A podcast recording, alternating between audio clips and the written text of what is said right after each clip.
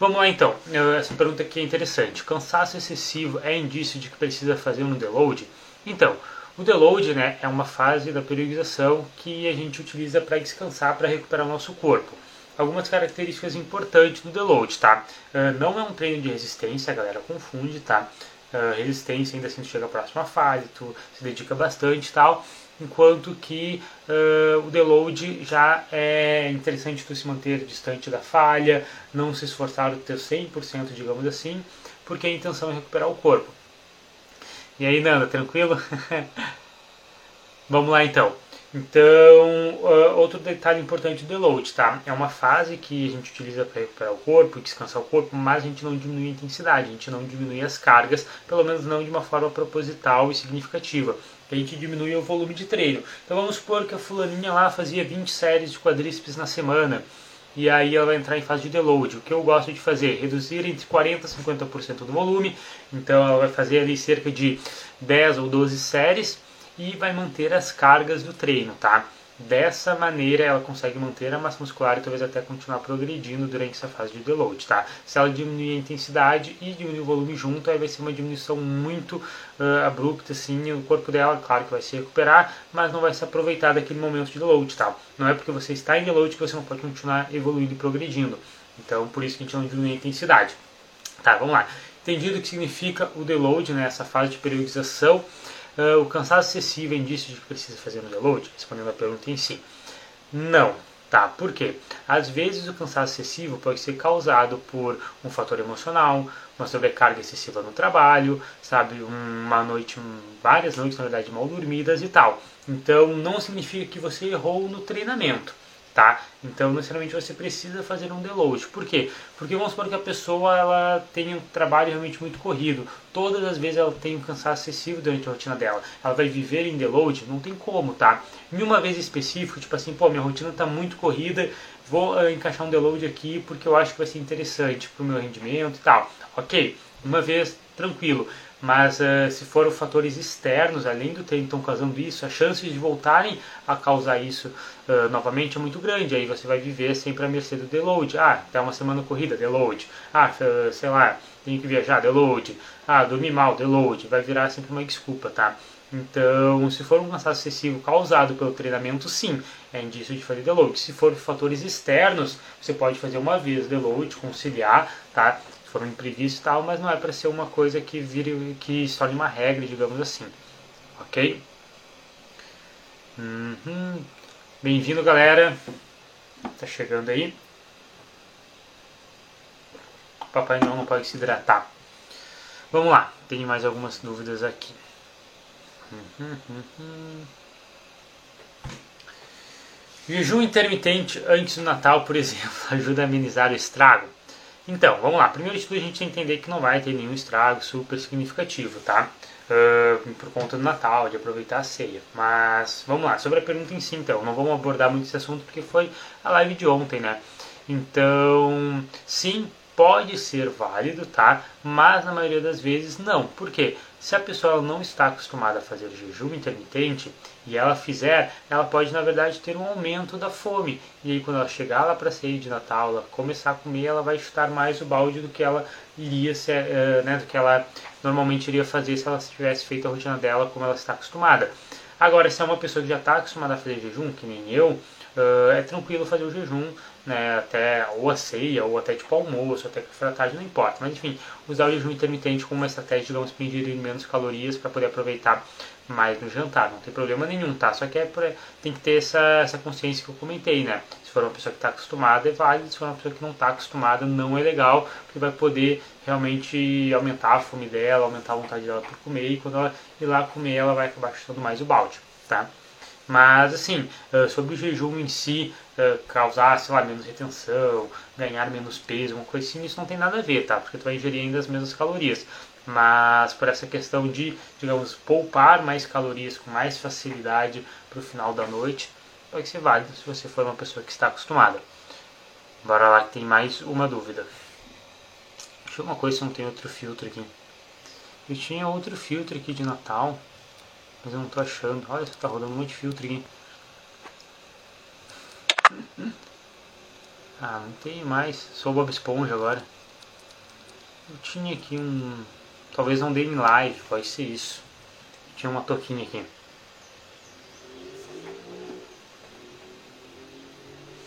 Subiu meu chapéu de novo, bora lá mais uma. Que fizeram. Uhum, uhum. uhum.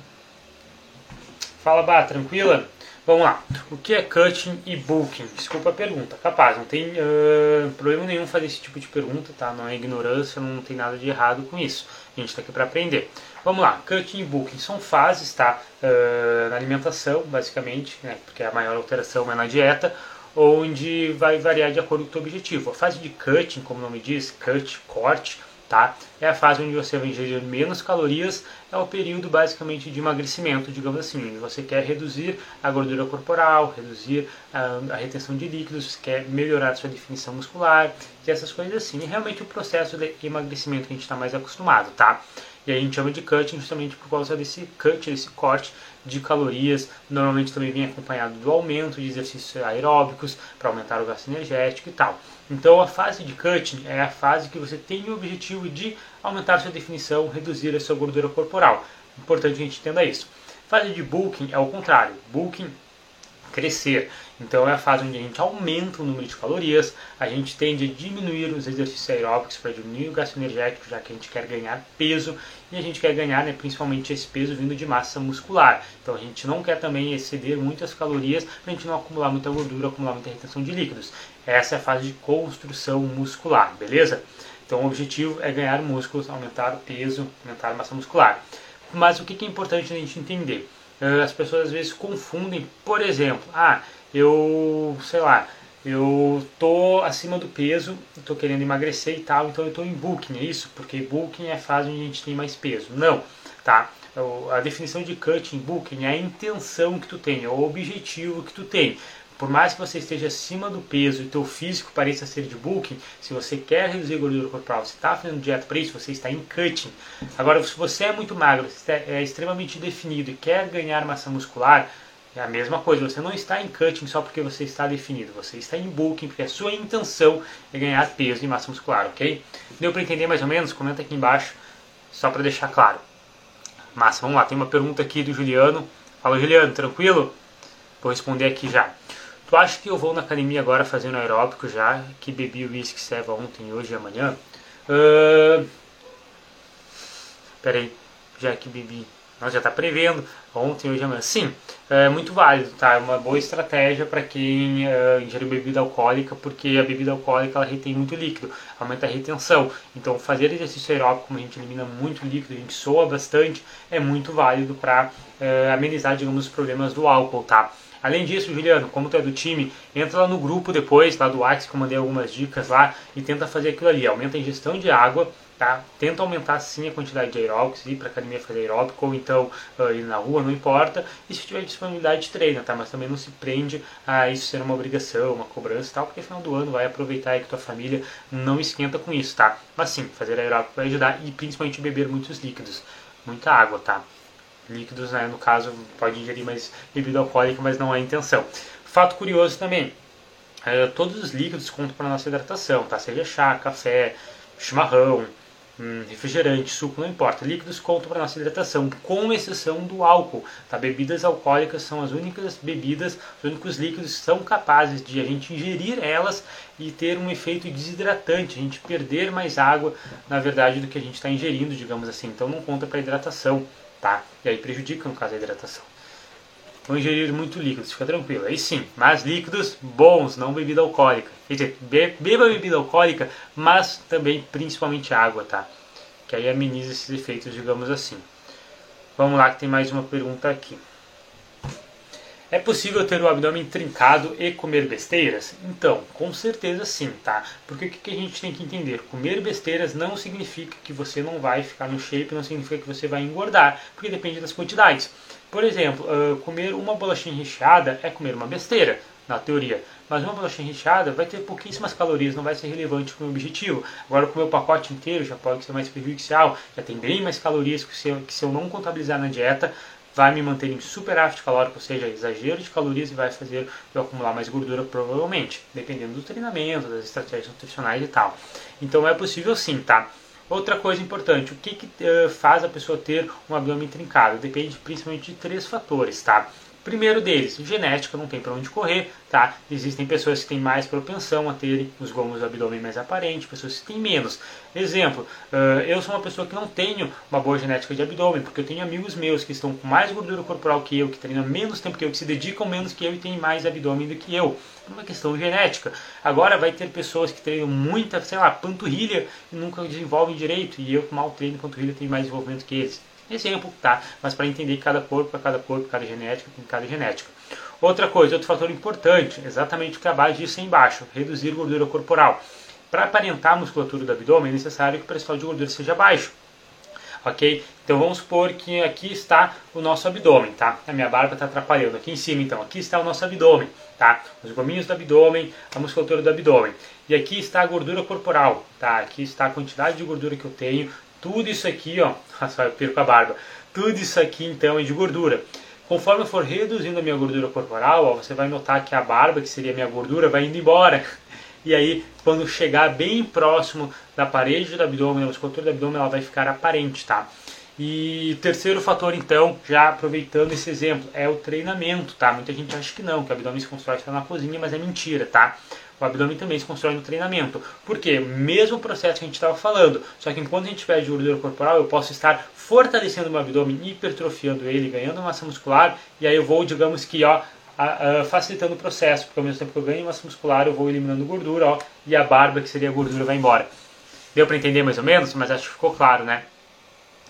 E aí, enfim, todos esses fatores, eles funcionam independente de estar comendo besteira ou não. É possível você ter uma boa genética ou não, independente se come besteira, é possível você reduzir gordura corporal mesmo comendo besteiras, né? A dieta flexível tem para provar isso, e é possível você ter uma boa hipertrofia muscular, treinar bem o suficiente para ganhar massa muscular mesmo comendo besteiras. Depende das quantidades, moderação, equilíbrio é tudo, galera. Deixa eu ver ali o que, que eles falou. Só eu do time que não bebe, não como maionese. eu não gosto de beber também, Daí eu não gosto de maionese, até que eu não como salpicão barriga tóxica, por isso é, por isso é assim maravilhosa. show, show. Vamos lá. Tem mais algumas dúvidas aqui, peraí. É, buguei. Achei.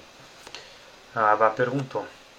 Comer devagar também ajuda na saciedade? Sim, tá. O que que acontece? A nossa digestão, ela começa desde lá da boca, desde a, dessa ação mecânica de mastigar, ok? Então, no momento que a gente mastiga mais devagar, a gente tende a ter maior saciedade sim, tá? Porque nosso corpo, digamos que já está entendendo que a gente está comendo, que a gente está a nossa refeição e tal. Vocês podem reparar que quando a gente começa a comer, demora cerca de 15 a 20 minutos para a gente quase que perder a nossa fome. Então não diminuir de forma considerável. Os primeiros 10, 12, até 15 minutos a gente tem a mesma fome.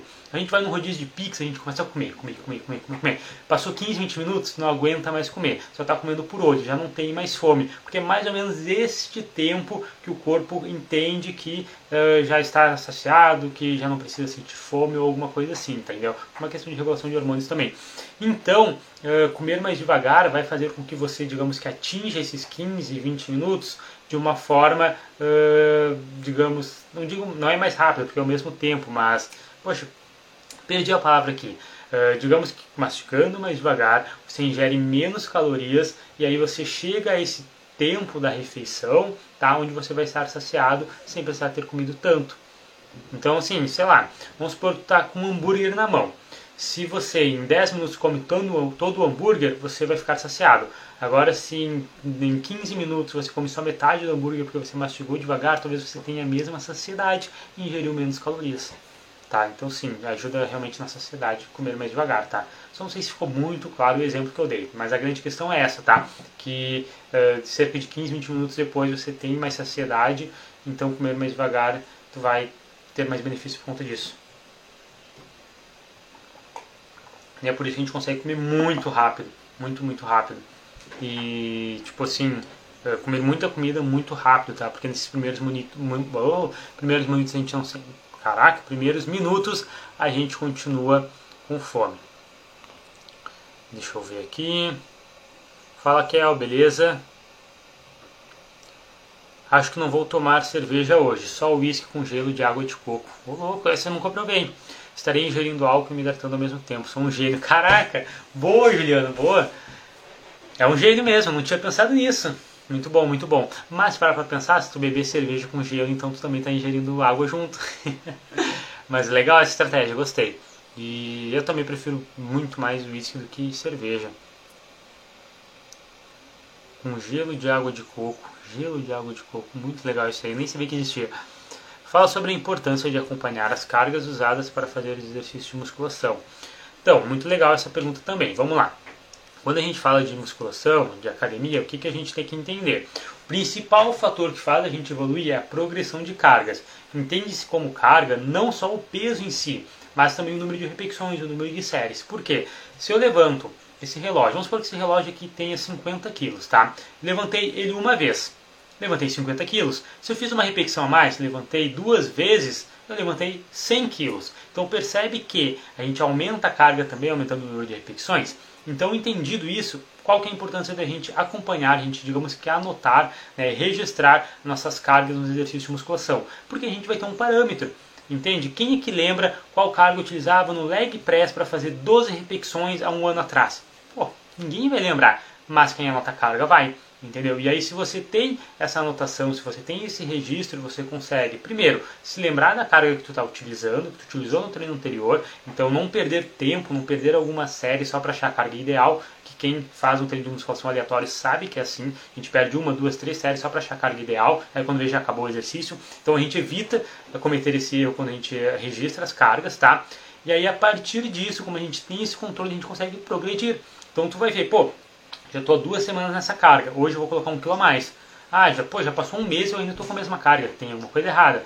Léo, será que a gente não tem que comer mais? Léo, qual estratégia a gente pode fazer? Entendeu? Aí tu vai lá conversa com o seu treinador ou você mesmo vê o que, que você pode melhorar e tal. Então você tem realmente um controle, né, uma avaliação mais fidedigna se você está evoluindo ou não. Enquanto que se você não controla a carga, além de ter cometer esse erro de perder muito tempo no treinamento, você fica muito tempo sem progredir. Porque tu não sabe, como é que tu vai progredir se não sabe nem onde está? Como é que tu vai saber onde tu quer ir se não sabe onde tu está? Entende? Então, se você não sabe se botou 10 quilos, 20 quilos, 30 quilos, você acha que a carga não importa, vai passar vários, vários treinos onde você vai estar sempre usando a mesma carga e nem percebe, tá?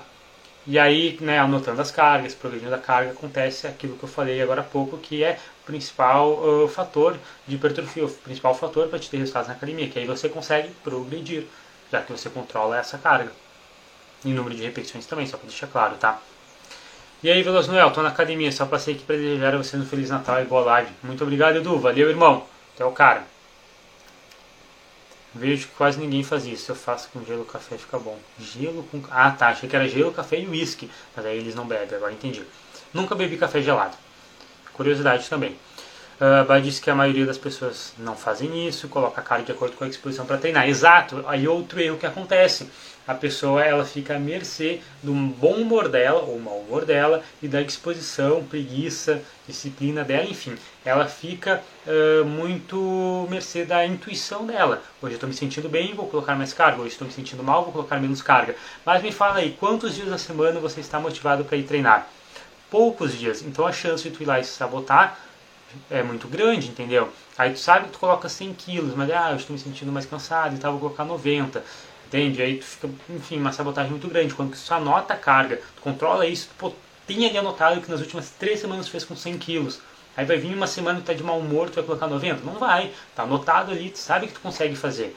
Nosso corpo ele é muito forte, mesmo que a gente tenha comido mal, às vezes a gente tenha dormido mal, a, gente, a maioria das vezes a gente consegue manter a performance independente de fatores externos.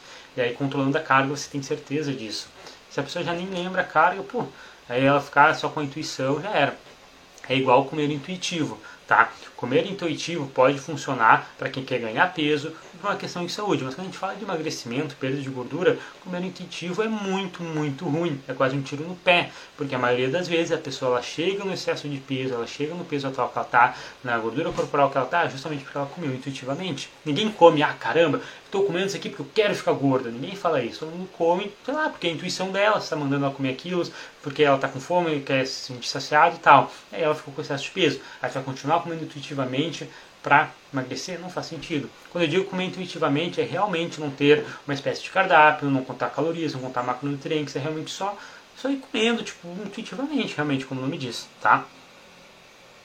Se a carga for pela disposição, vou treinar só com o peso do corpo. Exatamente, Juliano. Por isso que é muito importante registrar a carga. Agora eu vou até fazer um, um, um adendo aí para vocês. Uh, a galera do time sabe né, que eu peço para anotar as cargas, peço a maioria das vezes para eles me atualizarem a carga, quantos quilos usam nesse exercício e tal. E a maioria das vezes, galera, vou ser sincero com vocês, eu não acompanho tão de perto a evolução de vocês. Eu vejo que vocês aumentam 10 quilos no exercício, 5 quilos no exercício e tal, mas eu não cobro tipo assim, ah não, mas essa semana não aumentou 1 quilo, essa semana não aumentou 2 quilos, essas coisas assim, ah, faz um mês que não aumentou a carga e tal. Eu não cobro isso, porque cada um tem o seu tempo, entende? Mas só o fato de vocês anotarem as cargas e, na maioria das vezes, me mandarem as cargas, eu já sei que vocês estão se cobrando que vocês têm que progredir. Pô, mandei pro Léo aqui de novo, pô, já faz um mês que eu não aumentei a carga no supino.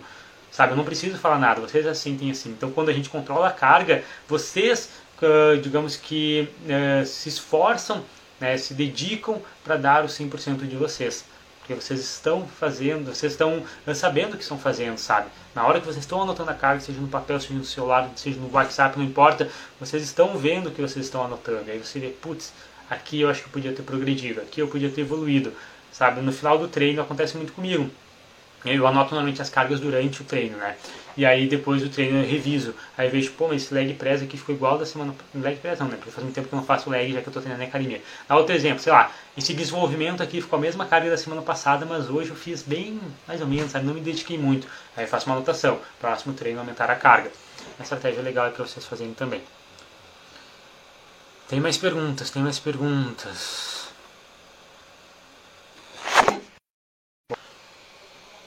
Voltei. O celular caiu, galera. Eu estou indo lá fazer meu aeróbico para ceia de Natal. Valeu, professor, galera do time. Abraço para as festas. Valeu, Juliano. Muito obrigado aí pela, pela participação, tá? Bom aeróbico, boa ceia. Aproveita com a sua família. Aproveita o momento, cara, que é único, é mágico, tá? Principalmente nessa, nesse ano aí tão atormentado, nesse caos aí de pandemia, tá? Aproveita aí, irmão. Valeu. Uh, bah, fez outra pergunta. Vamos lá. Nosso corpo pode sinalizar com fome o que na verdade é sede? Uh, então, uh, sim e não, tá? Como é que eu posso te explicar? É, na realidade, não é o mesmo mecanismo em questão hormonal, entendeu? Os, os mecanismos que sinalizam fome, né, que saciedade, é os hormônios leptina e grelina. Não é a mesma coisa da sede, tá? Então, uma questão fisiológica, não, mas uma questão de percepção, sim, entendeu? Uh, em questão de percepção, às vezes a gente confunde a fome com a sede com fome, entendeu? Por exemplo, eu estou aqui já meio com a boca seca, isso vocês já viram beber várias, várias água, várias vezes água, uh, porque eu me hidrato muito, tá? Então quando eu fico pouco tempo sequer sem beber água, eu já fico com sede, e aí às vezes eu posso confundir com fome, entendeu? Porque, sei lá, tem um vazio aqui dentro, alguma coisa assim. Então, em questão de percepção, sim, a pessoa pode perceber, entender, compreender uh, a sede como se fosse fome. Ela vai lá e acaba comendo mais. Aí talvez ela vá lá e come uma fruta, ela opte por alimentos mais gelados e tal, e sem perceber ela está fazendo isso porque ela está com sede. Tá? Acontece muito, principalmente no verão. Quem não gosta, ah, no verão eu vou comer um picolé, um sorvete, uma melancia. Pô, tá fazendo isso quando tem muita vontade de comer essas coisas, é porque na verdade está com sede, provavelmente. Entendeu? Porque são alimentos que têm muito líquidos, né? Geladinhos e tal. Enfim, sim, tá, é, é possível, mas não uma questão hormonal. O mecanismo de sede é diferente do mecanismo de uh, fome, tá? Temos que entender isso aí. Mas, como eu falei, percepção sim, que é o que importa, né? Foda-se a fisiologia, isso não importa na realidade. O que importa é percepção. Ninguém tá nem aí pro mecanismo. Fala Bressan, fala Lu. A Lu tá aí. Pô Lu, achei que tu não tava mais aí. Tem mais uma aqui. Uh, aqui. Essa é uma pergunta pessoal. Qual músculo você tem mais dificuldade em desenvolver? Então, é meu maior músculo fraco, digamos assim, meu maior ponto fraco é dorsal, é costas. Uh, sempre falo isso aqui no Insta, apesar de algumas poses eu achar que não é, mas na maioria das poses é. É uma musculatura que é difícil de desenvolver, porque é muito difícil você aprender a treinar costas. Eu aprendi sei lá, a treinar costas depois de um, dois anos de treino. Então as outras musculaturas ficaram muito na frente, porque, pô, senta numa cadeira extensora, começa a chutar para cima, tu sente a coxa. Não precisa pensar, mas tu tá sentindo a coxa. Tu pega lá um pezinho e começa a fazer rosca direta, elevação lateral, tu sente ombro, tu sente bíceps. Entendeu? Agora tu senta fazer uma remada, uma puxada, isso tu faz de qualquer jeito, tu não sente costas. Sente antebraço, sente braço, sente os dedos, sente trapézio, sente qualquer coisa menos costas.